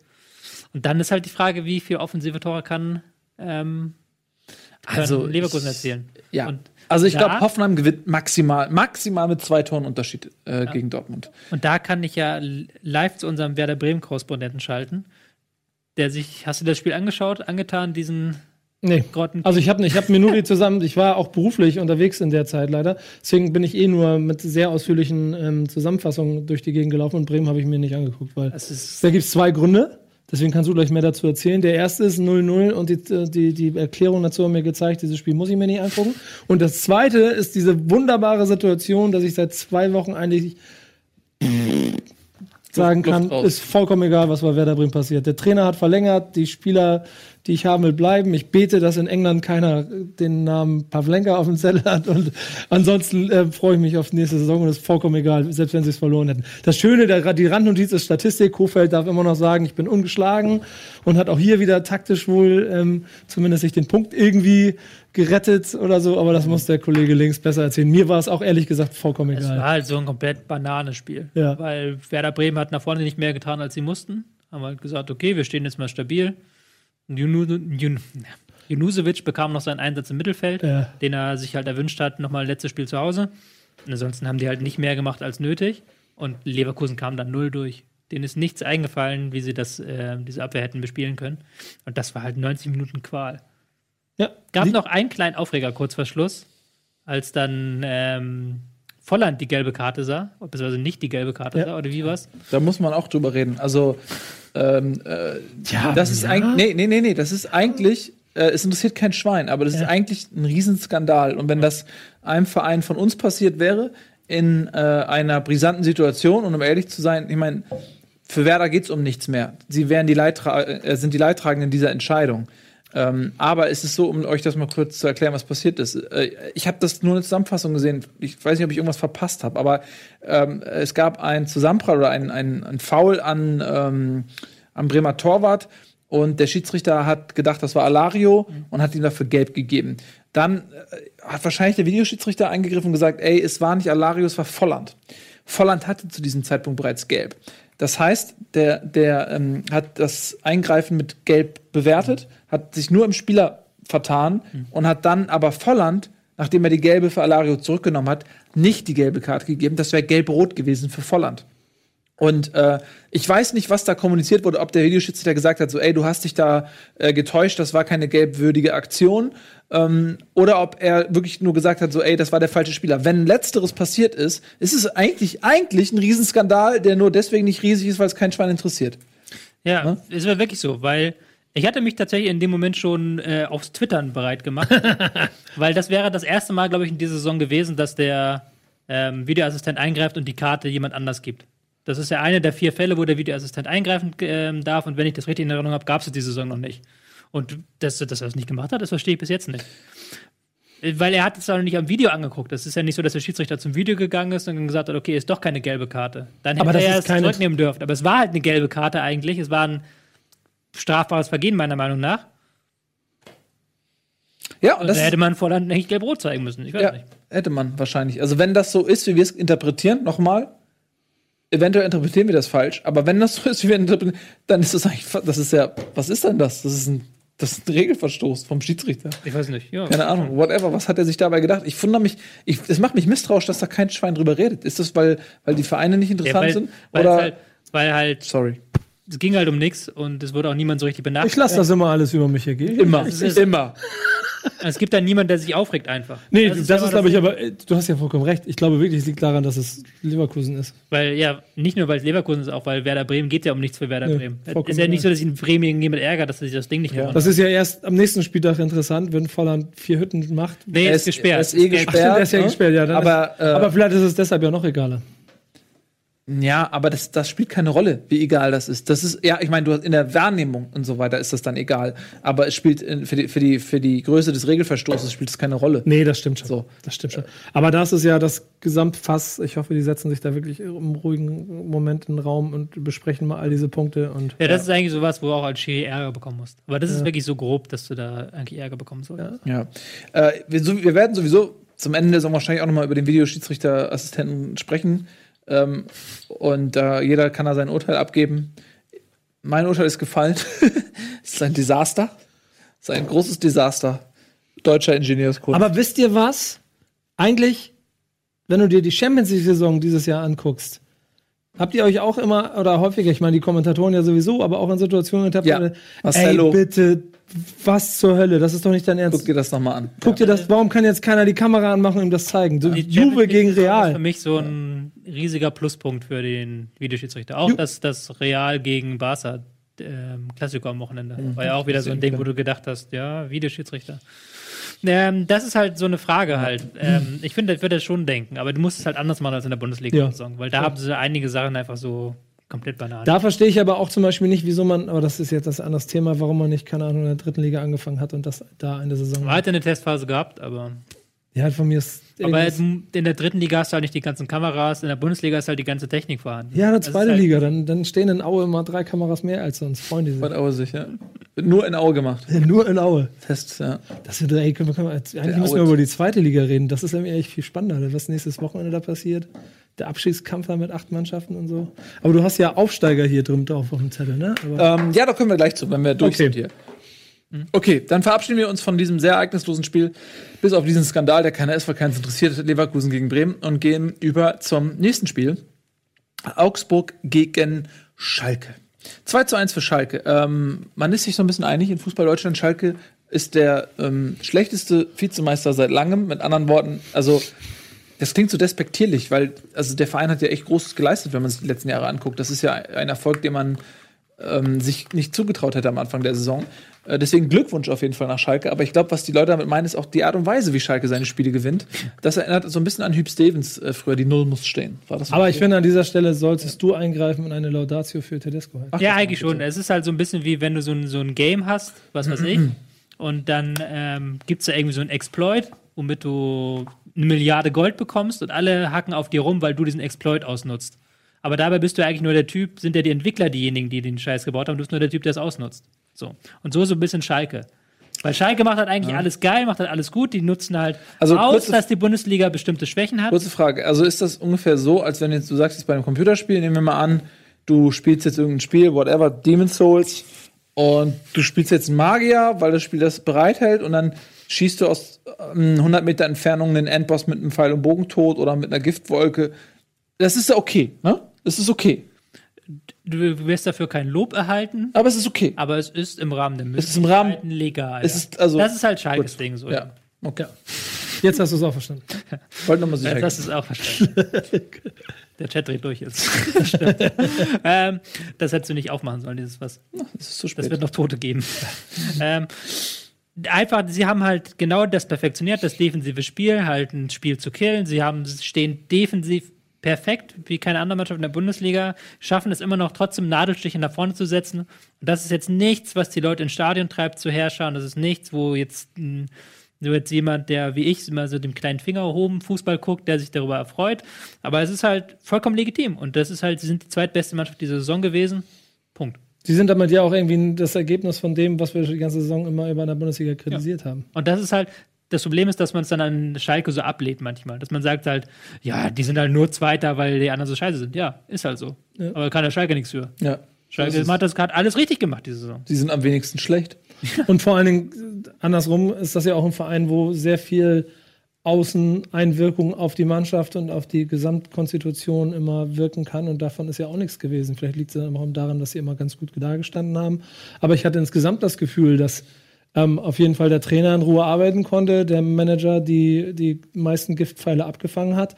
Und selbst so Skandale wie Meier und so ein bisschen das Gerangel um Goretzka am Ende nicht den ganzen Kahn im, wieder in Schieflage gebracht haben, was in den letzten Jahren immer passiert ist. Und das muss man In Kombination auch mit sportlichem Misserfolg. Also Ja, an aber ich finde, ja, gemessen. genau, aber der, der geht dann ja immer so ein bisschen Hand in Hand, weil die, die Nebenkriegsschauplätze größer werden, was dieses Jahr auch immer der Fall gewesen ist bei Schalke. Trotzdem haben sie sich nicht beirren lassen und vor allem Ja. deswegen ist mein Wunsch Laudatio und Tedesco, weil der Typ halt aus dem Nichts kommt und auf einmal diesen riesen, also die Wundertüte, was wir alle wissen, was Schalke immer war, komischerweise so im Griff hat, sportlich, ähm, dass sie einfach Nummer zwei sind und eine Vizemeisterschaft feiern. Und da muss man auch sagen, dass äh, das war auch eine mutige Entscheidung von Heidel, der, auch wenn er jetzt äh, mit der Verpflichtung von Weinziel nichts zu tun hatte, ähm, der trotzdem dafür, sage ich mal, zur Rechenschaft gezogen wurde, öffentlich zumindest. ja. Und äh, dann jemanden zu holen, der überhaupt nichts vorzuweisen hatte, äh, großartig zumindest in äh, irgendwie der ersten oder zweiten Bundesliga jetzt, äh,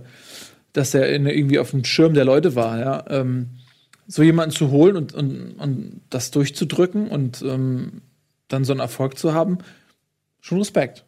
Das habe ich, glaube ich, nie erzählt hier. Ich war beim, bei Heidel und Tedesco damals für Interviews im Büro und da hat sie auch, hat, hat Heidel auch relativ offen darüber erzählt, wie sie drauf gekommen sind, beziehungsweise dass er halt ähm, Heidel, dass er halt natürlich die Jugendlichen verfolgt, Tedesco schon kannte und dann Auer sich angeguckt hat, da beeindruckt hat und dass er dann sich einfach bei Tedesco ins Wohnzimmer gesetzt hat, gesagt hat, so, ich komme jetzt mal vorbei und wir reden mal so ein bisschen. Und dann hat er zu Tedesco gesagt, ich hätte gern, dass du mal unsere Mannschaft analysierst, dass du das machst. Und Tedesco erst ich weiß nicht, ihr habt ja noch einen Trainer und ich möchte das eigentlich nicht machen. Und da hat Heidel wirklich ihn eine halbe Stunde bekniet, dass er das macht. Und dann hat Tedesco das bis zum nächsten Morgen gemacht.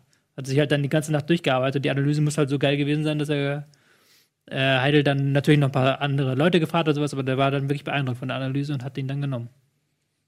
Hat sich das gelohnt, die Nachtschicht, ne? Hat dich gelohnt. Ja. Würde ich auch sagen. Spannend wird wieder nächstes Jahr, aber das ist ja das übliche Feld, Das- ne? ja. Doppel- Doppelbelastung mit allem drum und dran. So, aber auch ein Nagelsmann ist da, glaube ich, jetzt am Ende der Saison noch gestärkt rausgegangen. Also das, das wird nächste Saison dann erst wirklich messbar und zählbar, was das für den bedeutet. Aber mit Schalke Champions League spielen, dann kommen die Großen, da gibt es ja mindestens in einer, in einer Vorrunde dann, oder was Hauptrunde, mindestens ein, wahrscheinlich sogar zwei große Gegner, Ja. die sie haben werden. Dann wieder unter der Woche nach Augsburg. Das ist die Frage, ja, genau. Da wird ja. es dann spannend. Das ist, das ist dann spannend. Auch wie du es mit der Belastungssteuerung machst. Genau. Die Leute fit hältst alle. Haben wir schon ein paar gute Einkäufe gemacht, muss man sagen. Aber ich muss auch mal, also auch mal Heidel, also das ist ja dann wieder das, was man auf der Oberfläche mitkriegt und das, was man vielleicht hintenrum mal gehört hat, ist, wie sie die Max-Meyer-Sache im Moment so geregelt haben, auch recht beeindruckend, muss ich sagen. Also, also finde ich von meiner, von meiner. Es von hätte meiner- mehr Wellen schlagen können. ja, und Das- also sie gehen moralisch als Gewinner raus aus einer Nummer, wo man eigentlich auch nur zwei Verlierer haben könnte. Und das finde ich überraschend spannend Ja, gerade das alles. ist aber äh, auf Schalke wie in jeder Beziehung. Ich glaube, wenn, wenn du gefestigt bist und Spaß hast miteinander, dann regt niemanden auf, dass jemand ein Glas fallen lässt in der Küche oder so. Aber wenn, wenn, wenn das, manchmal kann ein Glas einfach auch zu einer großen Sache werden, so als, äh, als Beispiel. Und das Glas Max Meyer ist einfach im Erfolg des Moments einfach total egal. Ja, genau. Äh, Gut für Schalke. Ähm, gut, dann. Äh, ach so, Augsburg. Lass uns noch ein Wort zu Augsburg sagen. Die haben sich ja auch tapfer verkauft. Also, äh, die ähm, hätten mit ein bisschen mehr Glück auch zumindest mal einen Punkt holen können. Und äh, die haben auch eine gute Saison gespielt, muss man ganz ehrlich sagen. Also, ja, auch, ja, das stimmt schon. die haben lange auch die Chance gehabt, vielleicht mal Europa mal anzuklingeln. Das ist dann irgendwann mal in der Saison abgerissen. Aber man ist ein Spieltag vor Schluss elf Punkte vom Relegationsplatz entfernt. Und da muss man auch mal sagen, Chapeau Augsburg.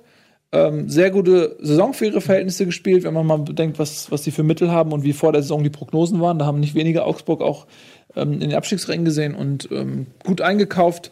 Gregoritsch, ähm, Königstransfer viele, viele Tore gemacht.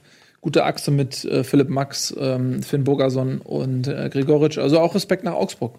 Ich bin gespannt, wie die Mannschaft zusammenbleibt. Ähm, das Problem ist halt bei Augsburg, die waren halt relativ früh im Mittelfeld. Das war dann eine Überraschung. Und dann sind sie halt jetzt ganz lange im Mittelfeld und du redest einfach so nicht mehr darum, weil du Ja. bist halt, okay, die sind halt im Mittelfeld. Ja, in Hertha-Bereichen. Gewinnen halt, gewinnen halt manchmal, gewinnen halt. Aber es ist halt schon beeindruckend, wie die das, was die für eine Grundstabilität haben, wie die auch ähm, Offensivgefahr entfachen können. Einfach Mhm. auch, wie die Einzelspieler aufblühen so richtig. Max wieder mit einem geilen Tor am Wochenende. Ja.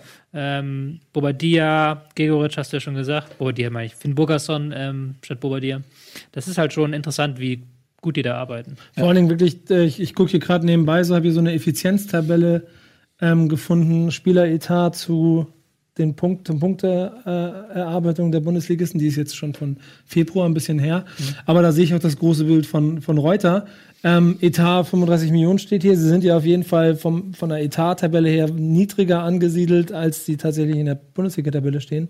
Ganz anders als jetzt zum Beispiel Wolfsburg oder Hamburg, die wesentlich höhere Etats haben. Ähm, und das liegt ja im Zweifel alles auch, äh, bin ich der Meinung, an Reuter. So im Hintergrund. Der scheint ja wirklich ähm, überragende Arbeit dazu leisten, wie sie es immer hinkriegen, überhaupt Leute dazu zu kriegen, dass sie da Fußball spielen. Ja, das ist manchmal kannst du mit ähm, wenig Geld äh, viel erreichen. Und äh, manchmal willst du dann trotzdem mehr Geld haben. Und dann machst du Werbung und bist zurück und äh, dann redest du einen Satz über Hertha BSC Berlin, wie immer. Bis gleich.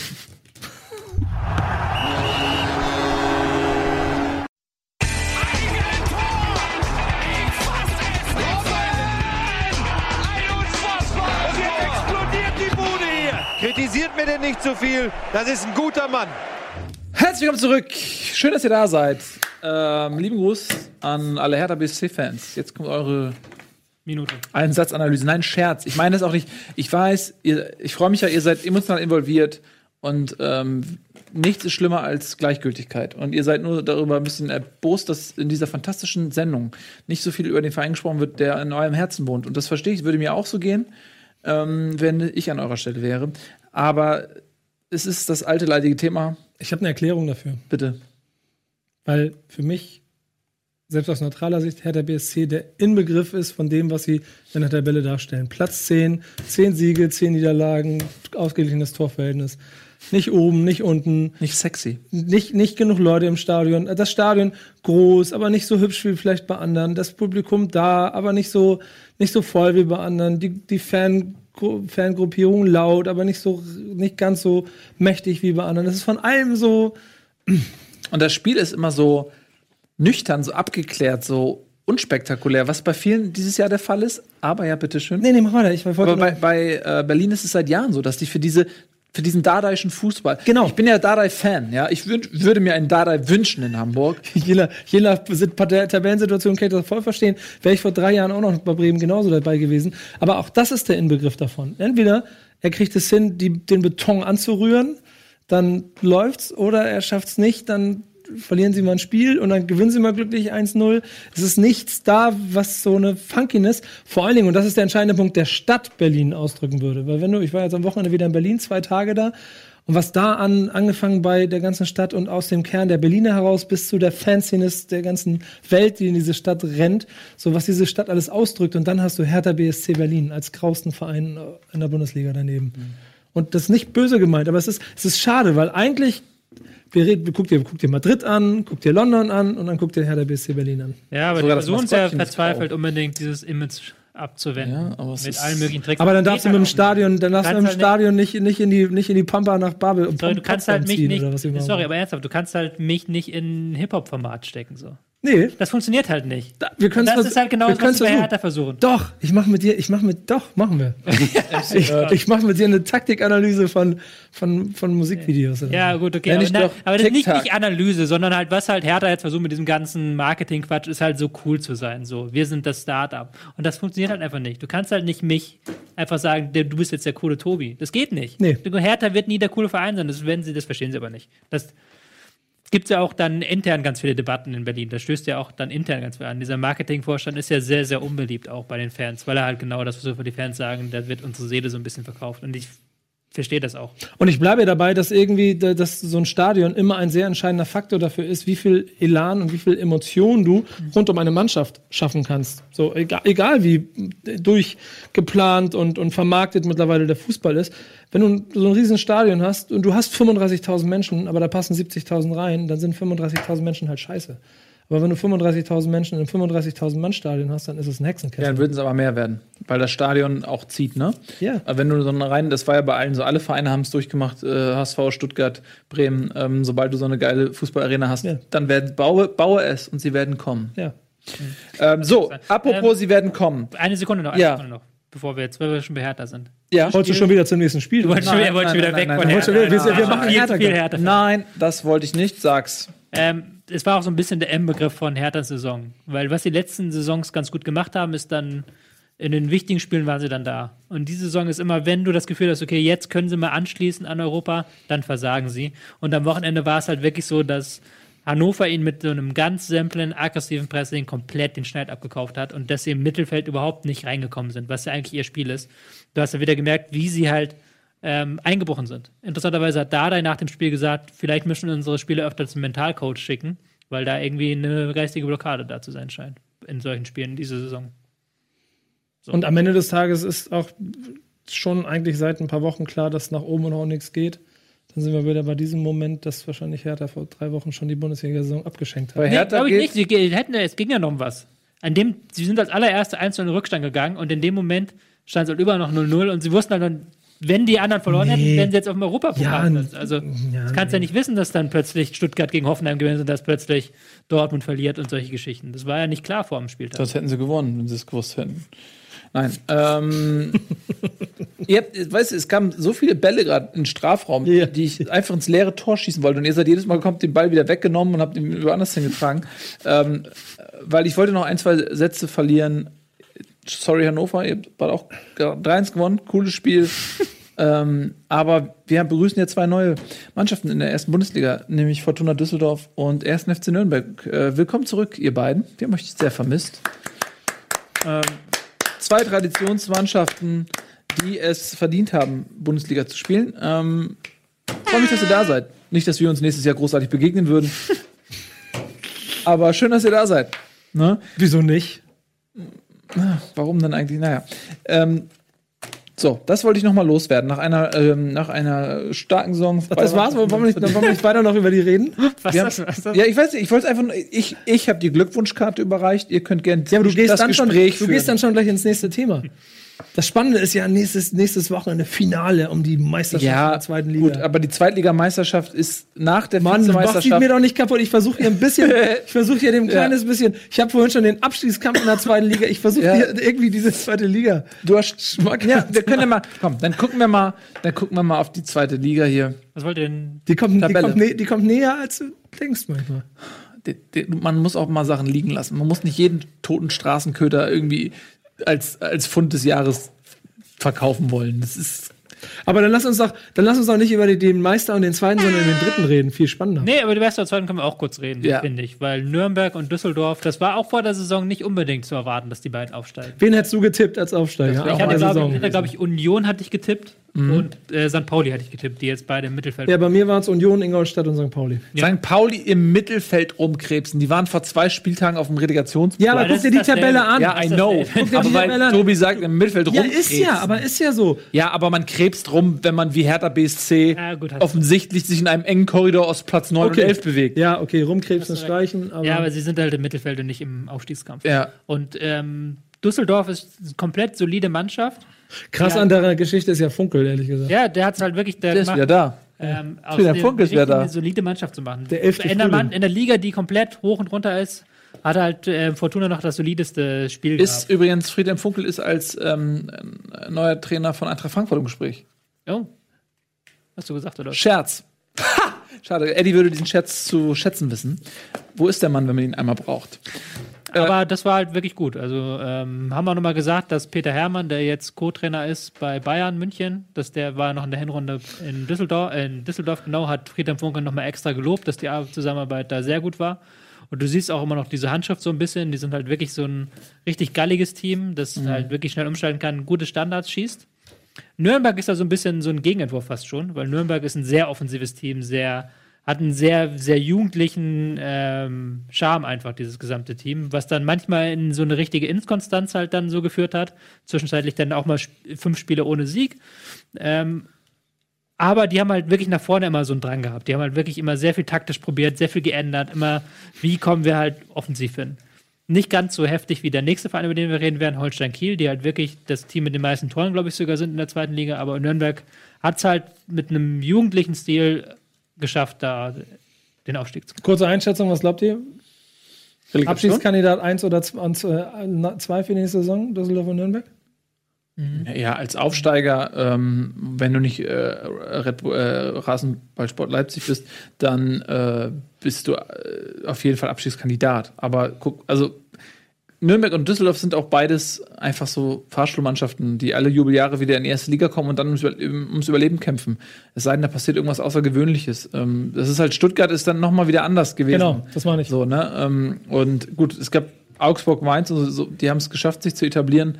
Aber du siehst ja auch, die Liga ist ja stark, die Bundesliga ist ja auch stark. Es gibt halt wenig Plätze durch, durch sowas wie Hoffenheim und Leipzig und so. Ähm, ne, es gibt nicht, das ist einfach schwer, sich zu halten mittlerweile in der ersten Liga. Ich glaube halt, dass Düsseldorf ist noch ein Tick seriöser. Ich glaube aber, dass die vielleicht die individuelle Qualität so ein bisschen fehlt für die erste Liga. Ich glaube, die sind noch ein Tick seriöser. Die können dann noch eher dieses Abstiegskampf-Ding machen und damit dann gerade in der ersten Saison mit so Publikum im Rücken den Nichtabstieg schaffen. Nürnberg ist halt so ein bisschen naiv manchmal halt in ihrem Spiel. Die sind noch, die sind, die wollen dann oft spielerisch was lösen, aber auch halt wollen ja manchmal mit dem Kopf durch die Wand so in den Spielen. Und das weiß ich nicht, ob das in der ersten Liga dann funktionieren kann. Aber ich mag Kölner sehr. Also Kölner ist so, so ein bisschen von seiner Kantigkeit her eine ganz interessante Figur in der Bundesliga einfach, weil der halt sich auch nicht immer fügt, weil der auch so ein totales Arbeitstier ist, der ist ja, glaube ich, auch immer nach dem Nachwuchsleistungszentrum zugange und will halt den ganzen Verein so umkrempeln und dem ist, der ist auch nicht, macht sich nicht mit jedem beliebt. Aber der ist halt einfach mal so ein Typ, der, der ist ein Typ einfach. Das finde ich spannend an ihm. Gut. Das heißt, Kiel in die Relegation, ne? Ja, Kiel ist sicher in der Relegation, äh, haben sechs Punkte vor Bielefeld und das deutlich bessere Torverhältnis. Äh, was auch interessant ist, und es war ja wirklich echt eine sehr, sehr spannende zweite Liga. Es ist, sind leider nicht mehr alle noch ähm, bis hoch zu Bielefeld ähm, in der ähm, Verlosung für Abstieg und Relegation. Aber wir haben eine ganze Menge Mannschaften und das fängt an auf Platz 11 Sandhausen. bei Sandhausen, äh, die äh, 42 Punkte haben. Und es geht runter bis Platz 17, Fürth hat 39. Ähm, Torverhältnis spielt natürlich eine Rolle, gerade bei Fürth ja minus 11. Aber äh, theoretisch äh, kann, kann selbst der Tabellenelfte noch irgendwie äh, absteigen. Und äh, das ist eine sehr spannende Konstellation vom letzten Spieltag. Darmstadt gegen Aue, Heidenheim gegen Fürth und Kiel gegen Braunschweig. Das Ja. sind die Partien darum. Und Dresden, glaube ich, oh, das habe ich auch noch nachgeguckt. Aber das ist halt auch wirklich spannend. Das ist wirklich eine, eine Abstiegs-, ein Abstiegs-Live-Ticker. Also, wenn man sich für zweite Liga interessiert, der wirklich wieder Nervenkitzel bringen wird, weil da, Ja. da, da kann jede fünf Minuten jedes Kann Tor sich das ändern, ja. kann ich von 17 auf 11 bringen und umgekehrt. So, das wird spannend. Genau. Ich Ähm, glaube, aber Sandhausen ist, weil die Konstellation da so komisch ist, ist Sandhausen schon gerettet. Weil ich glaube, Heidenheim spielt halt noch gegen Fürth und die können nicht beide Genau. vorbeiziehen. Irgendwie so. Ja, stimmt. Ja, dann ist Sandhausen wahrscheinlich ach auch durch. okay, dann ist Sandhausen durch. Und Aber dann- was ist denn mit Relegation? Können die nicht noch Relegation spielen? Ich glaube, ich habe es ja gerade Freude über den Kassen da. Ach, also Braunschweig spielt gegen, gegen Fürth, hast du gerade? Nee, gegen nee, Heidenheim. nee. Doch, weil, weil, Nee, weil da Heidenheim, halt, Fürth, Darmstadt, Aue, Stimmt, ja. Kiel gegen Dresden und muss man Ja, hoch. genau, ja. Darmstadt gegen Aue, genau. Dann das ist noch. Sandhausen- Und die können halt nicht, können die halt nicht. Ja, ja, ja. Du hast Ja, recht, genau. ist Sandhausen gerettet. Glückwunsch nach Sandhausen, dann halt aber Heidenheim äh, kannst du irgendwie noch äh, erwischen. So, Ähm, Ja. ja, wir wollen noch ein bisschen über Communio reden. Ne? Was guckst Communio du? reden? Wollen wir das nicht? Doch, ähm, wir haben auch noch kurze Zeit, um Holstein Kiel zu reden. Ja, komm mal, Holstein Kiel. Ich finde, wir haben nicht mehr so viel Zeit. Weil- Aber- Ich meine, es ist ein potenzieller Rele- Relegationsgegner. Das sollte voll, voll, das ist nicht bös gemeint, das ist voll ernst gemeint. Ja, aber voll, voll im ich Interesse sein. beschäftige mich doch jetzt nicht ernsthaft mit Holstein Kiel in, in dem Moment, wo, wo ich an einem seidenen Faden, das ist so, als wenn du an einem Abgrund hängst. Dein Jeep ist über den Abgrund gefahren und du hängst an so einem Zipfel vom Anschnallgurt, hängst du über, über die Kühlerhaube des, des Jeeps und, und du siehst, wie die Fäden so einzeln so piu, piu. Und dann sagst du zu mir, kannst du mal einen Tisch reservieren für heute Abend? Nein, aber Dann war Piano. Nee, aber du, du hängst da halt nicht eine Sekunde, sondern du merkst, okay, da bewegt sich hier, scheiße, ich habe jetzt ein bisschen, muss ich ein bisschen warten, bis die Rettung kommt und du hängst da halt so zwei Tage. Und dann hast du Zeit, darüber nachzudenken, ja, was mache ich eigentlich nächste Woche? Ja, aber nee, da, also da, das, da gehe ich nicht hin an diesen Ort. Ähm, äh, Dann lass uns über Kiel reden. la- redet ihr gerne über Kiel? Kiel Äh, ist halt offensiv geil. Das, und das finde ich das Spannende an diesem Relegationsspiel. Das Spannende an diesem Relegationsspiel ist halt tatsächlich, ähm, dass Kiel halt erstens offensiv machen kann. Das ist zweitens, die Mannschaft wird in dieser Form nächste Saison nicht mehr zusammen sein. Der wird der gesamte Sturm wahrscheinlich weggekauft. Der Trainer ist ja schon nach Köln weg. Ähm, das ist halt dann die, da wirklich, da geht es um alles für die. Ja. Aber ich, das wird lustig. Also, das ist, das habe ich, hab ich das schon vor oder habe ich es in der Pause erzählt? Aber diese Situation, dass ich in den letzten Jahren immer gesehen habe, dass die Zweitligamannschaften irgendwie ein Tor mehr als der Gegner schießen mussten und man nicht wusste, wie sie ein Tor schießen sollen. Und dann haben sie es geschafft und der Zweitligaverein konnte glücklich sein. Bei dieser Holstein-Kiel-Mannschaft habe ich das Gefühl, gut, wenn die zwei kriegen, dann versuchen sie trotzdem drei zu machen. Und das ähm, macht die Relegation egal, ob ein labiles Wolfsburg oder ein, oder ein gerade wieder erstarktes Hamburg am Ende. Das macht, glaube ich, richtig spannende Relegationsspiele. Ja, ich, ho ich hoffe, dass, äh, ja, das stimmt, die, die Fähigkeit, Tore zu erzielen, hält es natürlich dann bis zum Schluss spannend, weil da dann immer was passieren kann. Äh, ich hoffe, dass, dass es eine spannende Relegation wird, wenn der HSV nicht beteiligt ist.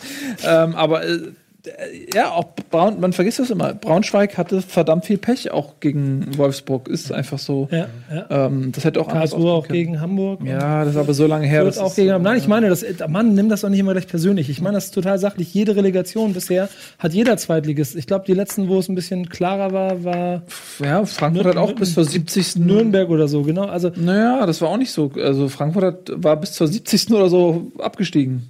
Im Das war alles. Gerade mit Gladbach gegen Bochum war damals sehr knapp.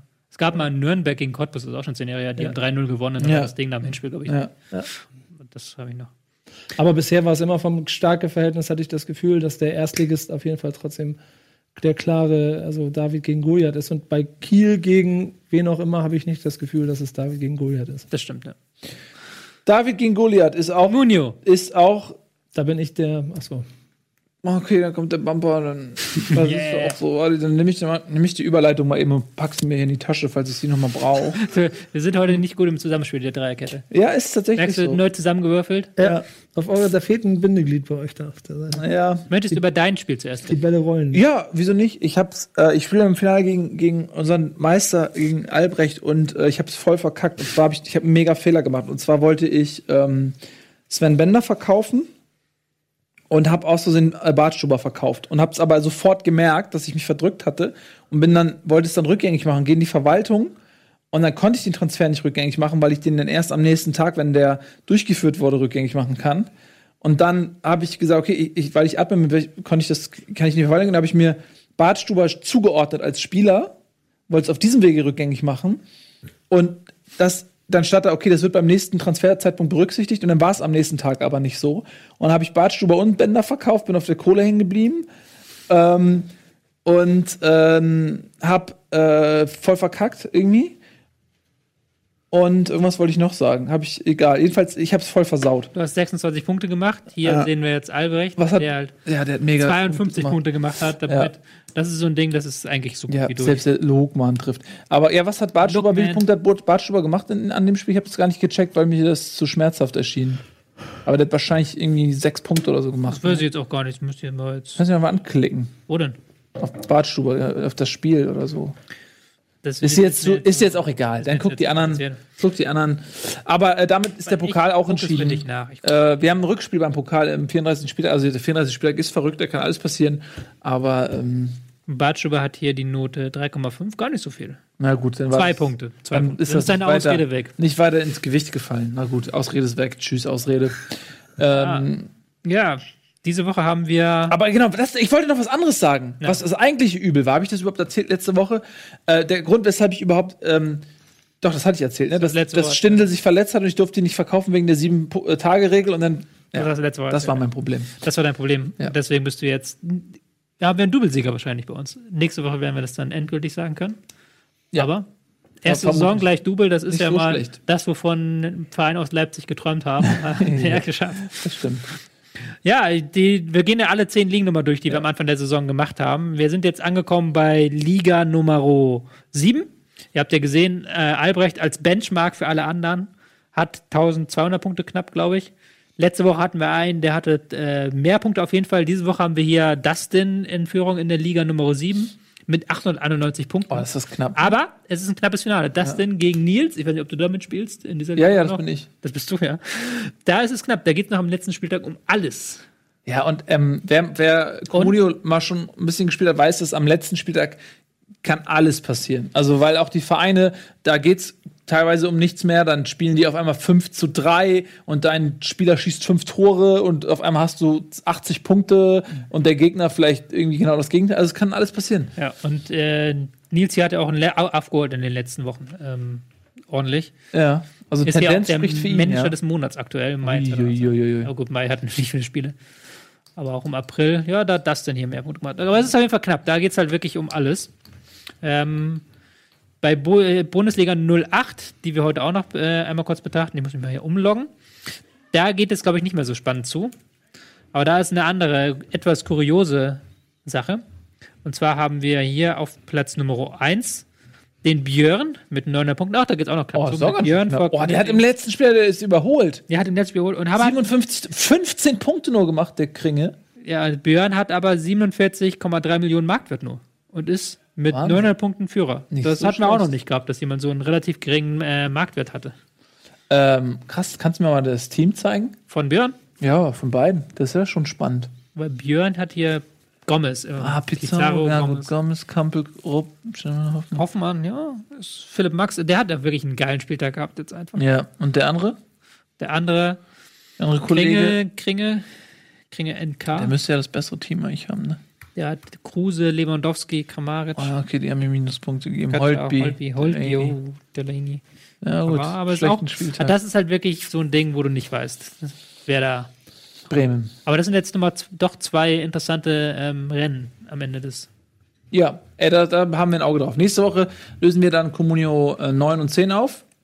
Und dann sagen wir, wer Meister geworden ist und wer der Meister der Meister ist. Der Meister, der Meister, Der der Meister. Meister. Kriegt er irgendwas Besonderes? Ja, nein. Meet and Greet mit dir, Tobi, oder Ja. so? Der bekommt Traum von allen Frauen. ein. Greet. Meinst du, vielleicht auch ein Traum von allen Comunio-Spielern?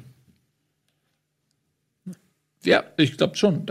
Meet and Greet. Äh, so, der. Tobi. ähm, ihr Lieben, ihr glaubt es kaum. Die Sendung ist vorbei. Ähm, vielen herzlichen Dank fürs Zusehen. Das war Bundesliga live. Wir sehen uns nächste Woche zum letzten Spieltag. Vielleicht aber auch nicht, je nachdem, was passiert. Habe ich auch keine Lust. Ich bin nicht da, keine Sorge. Ich auch nicht. Vielleicht, je nachdem, was passiert. Ähm, Ich bin da. was noch passiert für euch heute ist der Montagabend. Genießt diesen. Nicht rausgehen. Trotz dem Wetter. Das macht euch nur was vor. Heute schön, morgen hässlich. Bleibt bei uns. Wir sehen immer gleich aus. Ne? Macht's gut. Bis dahin. Tschüss. Tschüss. Au!